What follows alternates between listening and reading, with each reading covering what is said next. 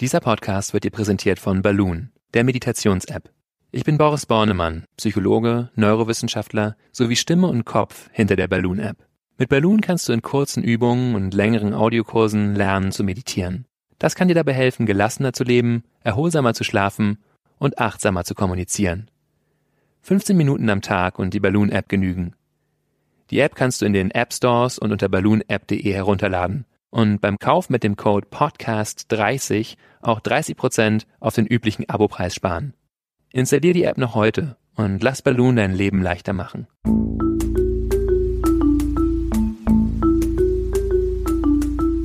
Verstehen, fühlen, glücklich sein mit Sinja Schütte und Boris Bornemann.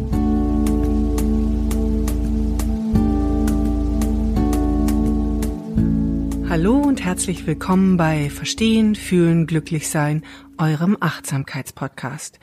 Wie immer mit ganz viel wissenschaftlichem Verstand und viel Gefühl, weil wir sicher sind, dass Gefühle uns das Leben sehr viel leichter machen und überhaupt glücklich machen.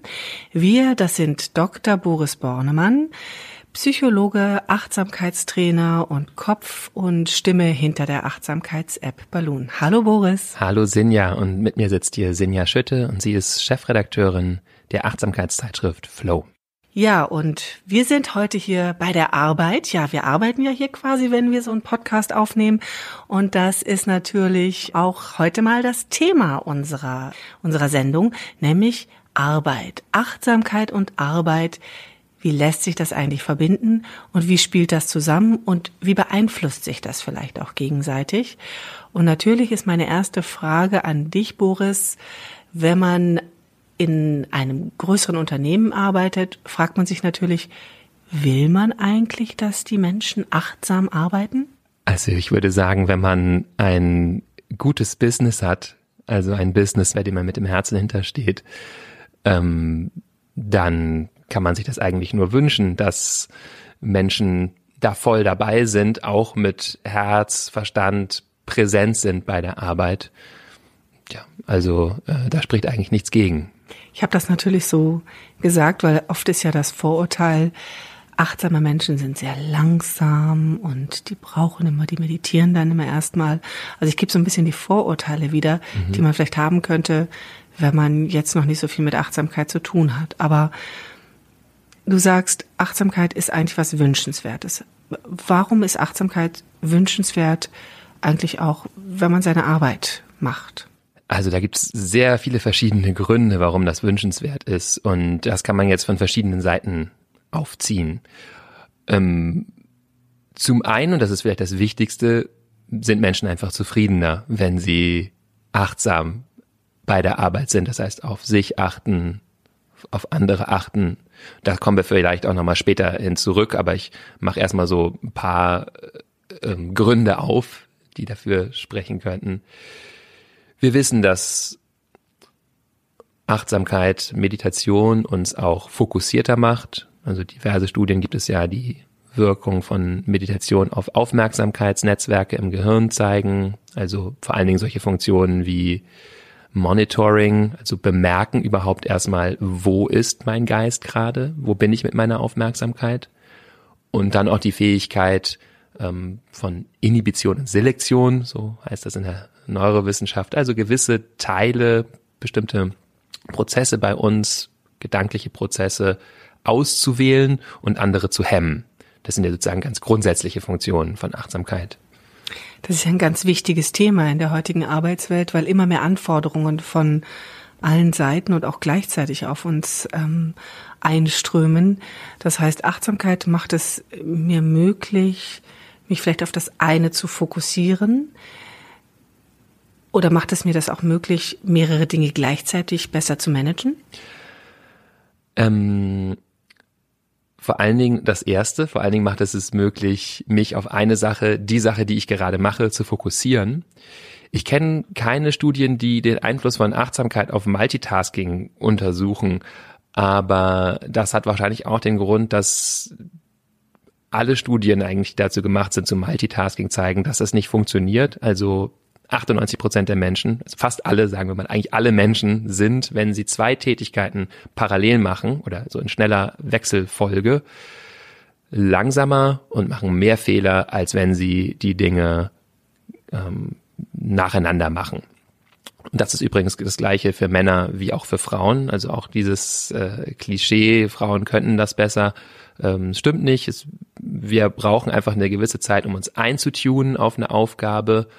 Und dann stellt sich sozusagen das ganze System langsam darauf ein. Und das dauert einfach. Und da hilft Achtsamkeit eben wirklich dabei zu bleiben und uns nicht von dem plötzlichen Einfall, ach, das muss ich auch noch machen, abbringen zu lassen, dann wechseln wir auf einmal das Programm, sind in einem ganz anderen Film, dann kommt noch eine E-Mail rein und so weiter. Das ist natürlich einerseits eine Frage des inneren Managements sozusagen von Achtsamkeit, das zu bemerken, wenn ich abgelenkt bin, aber auch des Äußeren, wie strukturiere ich mir meine Arbeit achtsam. Was passiert denn da? Du sprachst gerade von diesen unterschiedlichen Ablenkungen. E-Mail kommt rein, das Telefon klingelt. Ein Kollege fragt nochmal eben, könntest du mir nur helfen? Was passiert denn da in unserem Gehirn? Warum ist denn das so unmöglich für unser Gehirn, da hin und her zu springen? Und was verursacht es eigentlich auch an Negativen in unserem Gehirn, wenn wir diese permanenten Impulse nicht richtig steuern können? Es gehen verschiedene Prozesse einfach parallel los oder laufen quasi parallel im Gehirn. Also wir haben ja immer nur so den Eindruck, es läuft gerade eine Sache, äh, ich, auf die ich mich hier scheinbar konzentriere, aber im Hintergrund laufen natürlich ganz viele weitere Prozesse sozusagen wie leises Flüstern im Gehirn, die noch weiterlaufen. Also ich bin noch ein bisschen dabei, diese E-Mail weiterzuschreiben und bei den emotionalen Prozessen und den Simulationen, die damit verbunden sind mit dieser E-Mail, wenn der Kollege reinkommt und mich das und das fragt, dann bin ich kurz beim Kollegen, dann hatte mich diese E-Mail vielleicht eigentlich davon abgehalten, gerade meinen Artikel zu schreiben und das läuft auch noch so ein bisschen und es wird sozusagen immer verwaschener, was äh, im Gehirn passiert und ähm, ja, das ist der Grund, warum die Ressourcen für die Aufgabe, an der wir eigentlich gerade arbeiten und Ergebnisse hervorbringen, warum eben wir bei dieser Aufgabe nicht alle unsere Ressourcen zur Verfügung haben. Das macht wahrscheinlich das Ergebnis einfach schlechter. Das du hast gerade Ergebnis schon gesagt, schlechter. langsamer. Mhm. Und ich glaube, jeder kennt das aus eigener Erfahrung, dass es auch wirklich ähm, ja natürlich auch weniger Freude macht, das Ganze dann zu machen. Mhm. Man hat immer mehr das Gefühl, man kommt nicht an ja. und ähm, verliert immer den Faden aus der Hand. Ähm, wir haben da schon mal drüber gesprochen, über diesen, diese Aufmerksamkeitsspanne, dass die nur noch acht Sekunden beträgt mhm. und beim Goldfisch, glaube ich, irgendwie äh, äh, zwölf Sekunden. Das heißt, der Goldfisch hat uns geschlagen, da haben wir schon sehr drüber gelacht. Aber es hat ja auch wirklich was damit zu tun, wenn ich achtsam arbeite, dass ich mir sozusagen ein Thema nehme, dranbleibe und fokussierter mhm. arbeite. Und dann eben auch in, in dem Feld mehr Leistung erbringe, sicherlich mhm. auch, ähm, obwohl wir ja hier immer ungern von Leistung sprechen, aber sagen wir so, ich gelange wahrscheinlich schneller zum Ergebnis und vielleicht habe ich auch ein befriedigenderes Ergebnis. So. Befriedigendes Ergebnis und befriedigenderen Prozess sicherlich. Das ist ja auch das Entscheidende. Also das heißt, ich also fühle mich rundum wohler eigentlich. Genau. Also jeder kennt das, äh, wenn wir wirklich fokussiert bei der Sache sind und eine Tätigkeit haben, die uns Spaß macht und möglichst noch in so einer Zone ist, wo sie uns leicht herausfordert, dann kann eben so ein Flow entstehen und wir machen die Tätigkeit wirklich ganz fokussiert und mit unserem ganzen Wesen sozusagen. Neurowissenschaftlich kann man tatsächlich auch das sehen, dass die Bewusstsein, um jetzt mal kurz einen Exkurs zu machen, ist letztendlich nichts anderes neurowissenschaftlich betrachtet jetzt als ähm, viele synchron feuernde Neuronenverbände. Also das ganze Gehirn stellt sich so synchron drauf ein. Es gibt also kein ne, so kle kleines Chattern überall im Gehirn, sondern mehr ein ja, also ein äh, ja, ähm, also ein ein synchrones äh, orchestriertes Feuern von Neuronen im Gehirn, es, es hängt irgendwie alles miteinander zusammen. Wir haben deswegen auch dieses Ganzheitsgefühl, wenn wir eben in Flow-Zuständen drin sind, ähm, dass es nicht uns irgendetwas immer wegreißt und es noch diesen mentalen Kommentator gibt, die, der aber eigentlich sagt, aber das ist schlecht und das müsstest du anders machen und eigentlich müsstest du auch deine Kinder abholen und, sondern wir sind in dem Moment wirklich ganz da. Und das ist natürlich wesentlich befriedigender als Arbeitsprozess. Also schon der Sound hört sich nach was an, was man unbedingt haben will. Wuh, wuh. Hast du Übungen mitgebracht, wie ich genau dahin komme? Kann ich das trainieren? Weil wir alle sind damit konfrontiert. Die E-Mails kommen rein, die Kollegen kommen rein, das Telefon klingelt. Wie schalte ich das sozusagen für mich ab? Wie bin ich achtsamer? Ja, also wie gesagt, gibt es, glaube ich, zwei Aspekte, die wichtig sind, sich anzuschauen. Das eine ist die Gestaltung meines Arbeitsumfeldes. Also wie mache ich das, dass ich eben nicht so leicht abgelenkt bin? Da fange ich vielleicht mal an, das Äußere. Da ist es gut, eben Distraktionen möglichst auszuschalten, sofern möglich. Das ist natürlich von Job zu Job unterschiedlich, wie sehr ich das kann. Also Aber Unterbrechungen Unterbrechungen, genau. Also zum Beispiel äh, E-Mails checken. Ja, in vielen Jobs reicht es aus, seine E-Mails dreimal am Tag zu checken, morgens, mittags, abends. Das mag in ganz wenigen äh, Jobs, wo ich wirklich sehr, sehr schnell kommunikativ sein muss, anders sein. Aber in den meisten ist es so, keine Person beschwert sich, wenn sie morgens eine E-Mail schreibt und mittags eine Antwort bekommt. Ja, also das ist ja immer noch sehr, sehr schnell. Das heißt, sich da wirklich dezidiert Zeiten zu nehmen, in denen ich E-Mails abarbeite und dann nicht immer so ein Bling und da hat der und der geschrieben, oh, das ist ja viel interessanter. Wir sind ja soziale Tiere und springen auf sowas sofort an. Das auszuschalten, um uns einfach selber die Ablenkung ähm, wegzunehmen.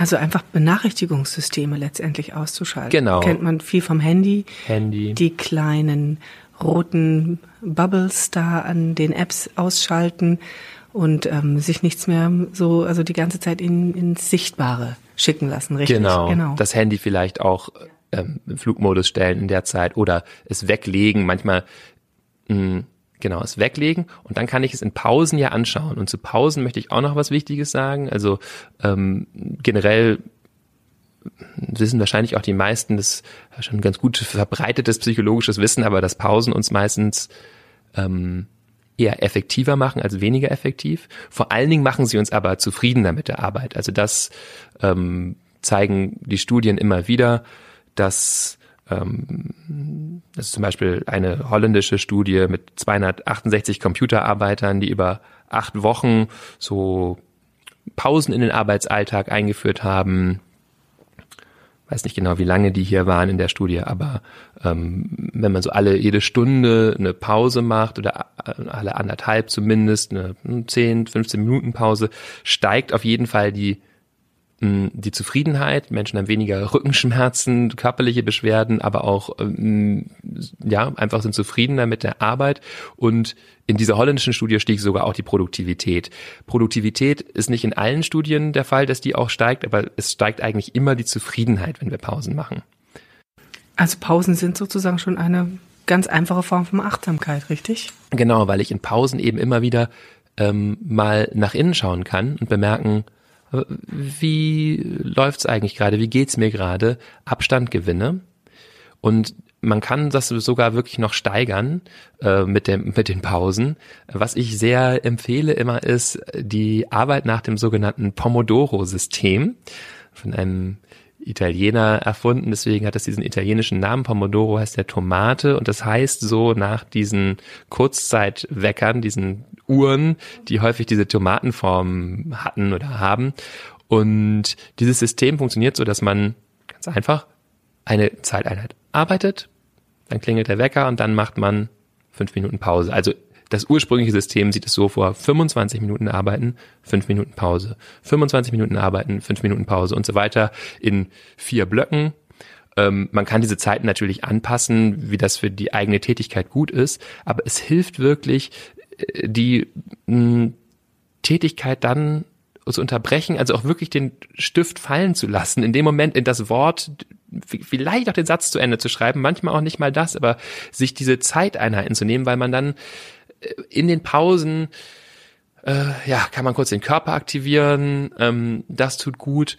Wir kommen kurz raus, wir gewinnen Abstand zu dem, was wir machen und häufig verfrickeln wir uns ja auch. Das ist ja auch ein Problem, warum eben äh, so langes am Stück arbeiten gar nicht mehr effizient ist. Erstmal ermüden wir und zweitens verrennen wir uns häufig in Aufgaben, bei denen wir, wenn wir nur eine Minute Abstand hätten, bemerken würden, aber Moment ist das, vielleicht ist das gar nicht so wichtig, dass ich diesen Wert jetzt nochmal ganz genau ausrechne oder ähm, ja, vielleicht so diese Draufsicht, die gelingt mir halt in den Pausen immer. Und nur noch kurz, um das abzuschließen zum Pomodoro-System, also wer das mal ausprobieren möchte, gibt zum Beispiel eine Internetseite, ähm, einfach bei Ecosia, ich sag mal eine Suchmaschine äh, oder einer anderen Suchmaschine. Für die darfst du gerne Werbung machen. Ja, die ist genau. ganz nachhaltig, die pflanzt Bäume. Äh, wenn man da also äh, zum Tomato Timer eingibt, findet man so eine ganz einfache Internetseite, die im Hintergrund ähm, eben diese die, die Timer durchlaufen lässt und einem Sound oder ähm, und Bildsignale gibt. Also das ist ja ganz wichtig. Ähm, mich selber soweit strukturieren, Pausen machen und Ablenkungen ausschalten. Das heißt, da habe ich ja schon ganz wesentlich was gemacht, ähm, um fokussierter zu arbeiten, um achtsamer zu arbeiten. Kann ich denn ähm, die Techniken der Achtsamkeit auch nutzen, um andere Themen, die mich im Job ja häufiger umtreiben, Konflikte, aber auch sowas wie, wie Meetings, also Termine etc., kann ich da auch mit Achtsamkeit gegensteuern? Mhm. Also gegen Stress. Also ich sehe schon, wir, wir, es gäbe jetzt wirklich viele Felder, wo man noch einhaken könnte bei dem Thema. Und ähm, ich wollte zu Anfang ja so ein bisschen Blumenstraußartig aufmachen, habe ich dann gar nicht. Aber ich verweise noch einmal darauf, wo jetzt man überall einhaken könnte. Natürlich generell beim Thema Stress, da haben wir auch schon drüber gesprochen. Also es hilft einfach Stress loszulassen. Ähm, Kreativität ist ja auch in Jobs auch immer mehr wichtig und auch da wissen wir, haben wir auch schon eine Folge zu gemacht, dass Achtsamkeit einfach Kreativität steigert und so weiter. Aber jetzt nochmal speziell Thema Konflikte. Ähm, ja, das kennen wir alle in im Job. Wir haben vielleicht einen schwierigen Vorgesetzten, schwierige Vorgesetzte oder andere Kollegen. Und ähm, was da sehr helfen kann, ist Metta-Meditation wieder, also diese Meditation von ähm, liebender Güte, Wohlwollen, Freundschaft, wo ich mich vor einem Meeting mit dieser schwierigen Person tatsächlich oder auch zu Hause, wenn ich diese Personen kommen ja auch manchmal zu Hause in unser Bewusstsein, wir uns hinsetzen und ähm, uns mit einem Wunsch an uns beide richten und ähm, so eine Formulierung haben wie mögen wir glücklich sein, möge es uns gut gehen, mögen wir gut zusammenarbeiten, ja, also und mh, mm, während der Meditation kommen alle möglichen angenehmen oder unangenehmen Gefühle, aber wir haben immer diese Intention präsent und die bezieht sich eben auf uns beide. Das ist wichtig. Also wenn ich mit schwierigen Personen arbeite, ist es wichtig, wirklich dieses Wir mit einzubeziehen und uns zu vergegenwärtigen, dass die andere Person ja auch glücklich sein will und den Konflikt eigentlich auch nicht möchte. Niemand möchte das am Arbeitsplatz, dass ähm, diese Konflikte aufkommen, aber wir geraten halt ganz leicht in ein Ich gegen den anderen. Deswegen ist dieses Wir ganz hilfreich und wenn wir das kultivieren, so in der Meditation ein paar Minuten, können wir uns auch in dem schwierigen Meeting darauf beziehen, gerade wenn wir merken, oh, jetzt geht's auch gleich mit mir durch, weil ich jetzt wirklich wütend werde, zu bemerken, okay, aber das nützt ja gar nichts gerade. Ähm, also ich kann meinen das natürlich trotzdem äußern, was mich da jetzt wütend macht, aber immer diese Intention aufrechterhalten, mögen wir glücklich sein. Möge das für uns beide ein gutes Meeting werden. Und damit habe ich eine Intention, die die andere Person irgendwie spürt und in die sie sich bewusst oder unterbewusst einhakt und merkt, ja, es gibt eigentlich eine Möglichkeit, aus diesem Meeting zu gehen, äh, die uns beide glücklich macht. Weil du gerade so schön von Meeting sprichst, ähm, da habe ich jetzt neulich gehört, die Methode, und das würde sozusagen dieses Positive, wie du es gerade gesagt hast, diese positiven Wunsch auf ähm, das Miteinander unter Kollegen ähm, mit auch noch so einer Fokussierung verbinden, nämlich dass die immer ein Meeting anfangen, in dem sie, bevor sie loslegen, alle eine Minute still sind und sagen, was ist hier heute wirklich wichtig? Fand ich einen ganz schlauen Ansatz eigentlich, auch um zu sagen, erstens fokussieren wir uns auf das, was wirklich wichtig ist, weil alle kommen immer da so reingerannt, haben einen Moment, sich zu sammeln. Es ist ja dann vielleicht auch ein Moment, sich nochmal zu sagen, mögen wir glücklich sein. Ja.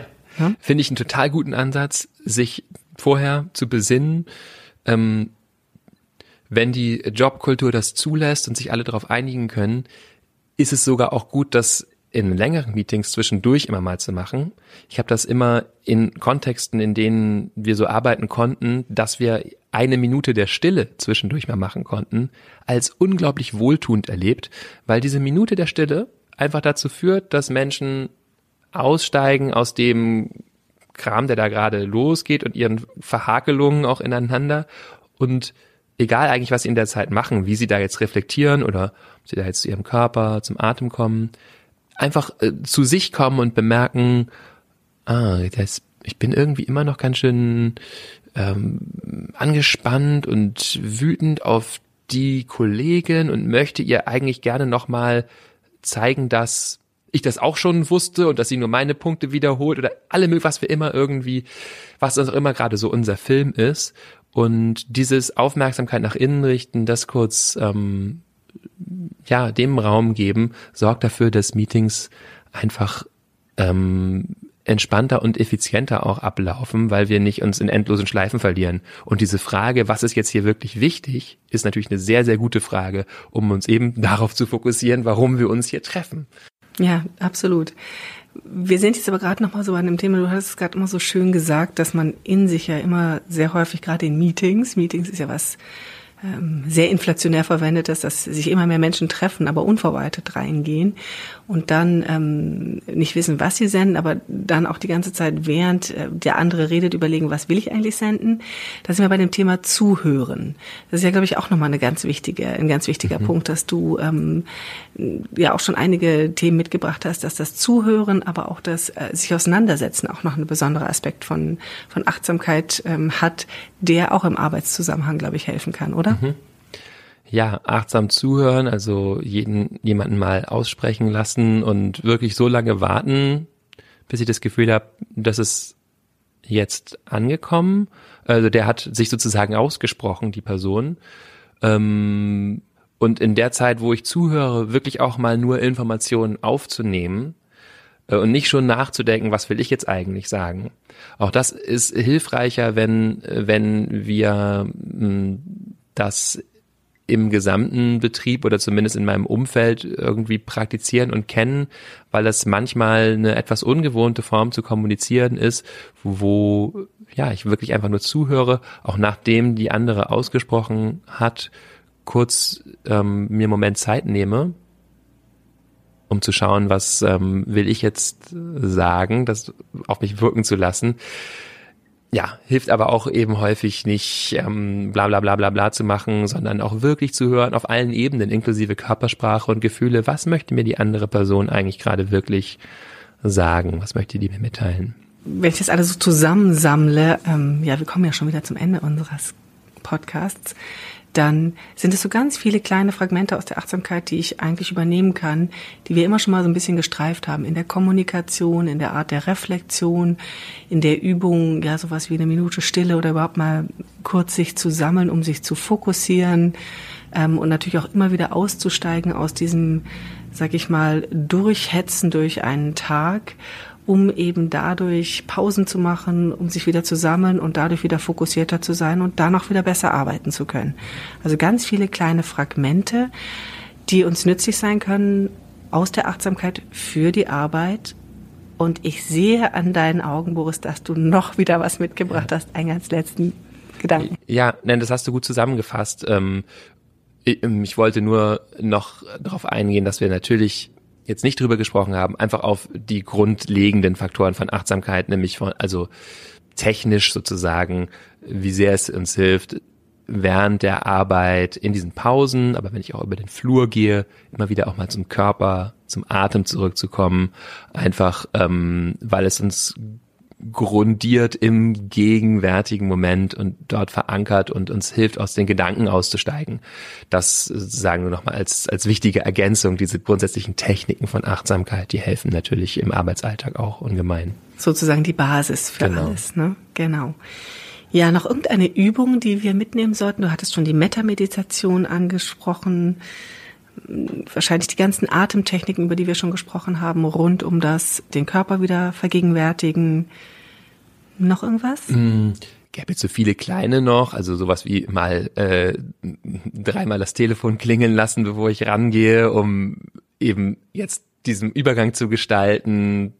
Ähm, und aber eben auch sowas wie ein Self-Check-In, finde ich eine gute Übung, auch vor einem Meeting oder bevor ich in eine neue Situation gehe oder in Übergängen. Also das heißt einfach Bestandsaufnahme zu machen, was ist bei mir gerade los, in Form von ähm, was denke ich gerade, kann ich mir kurz beschreiben, ähm, wie fühle ich mich und dann ähm, für eine Minute beim Atem, beim Körper zu ruhen.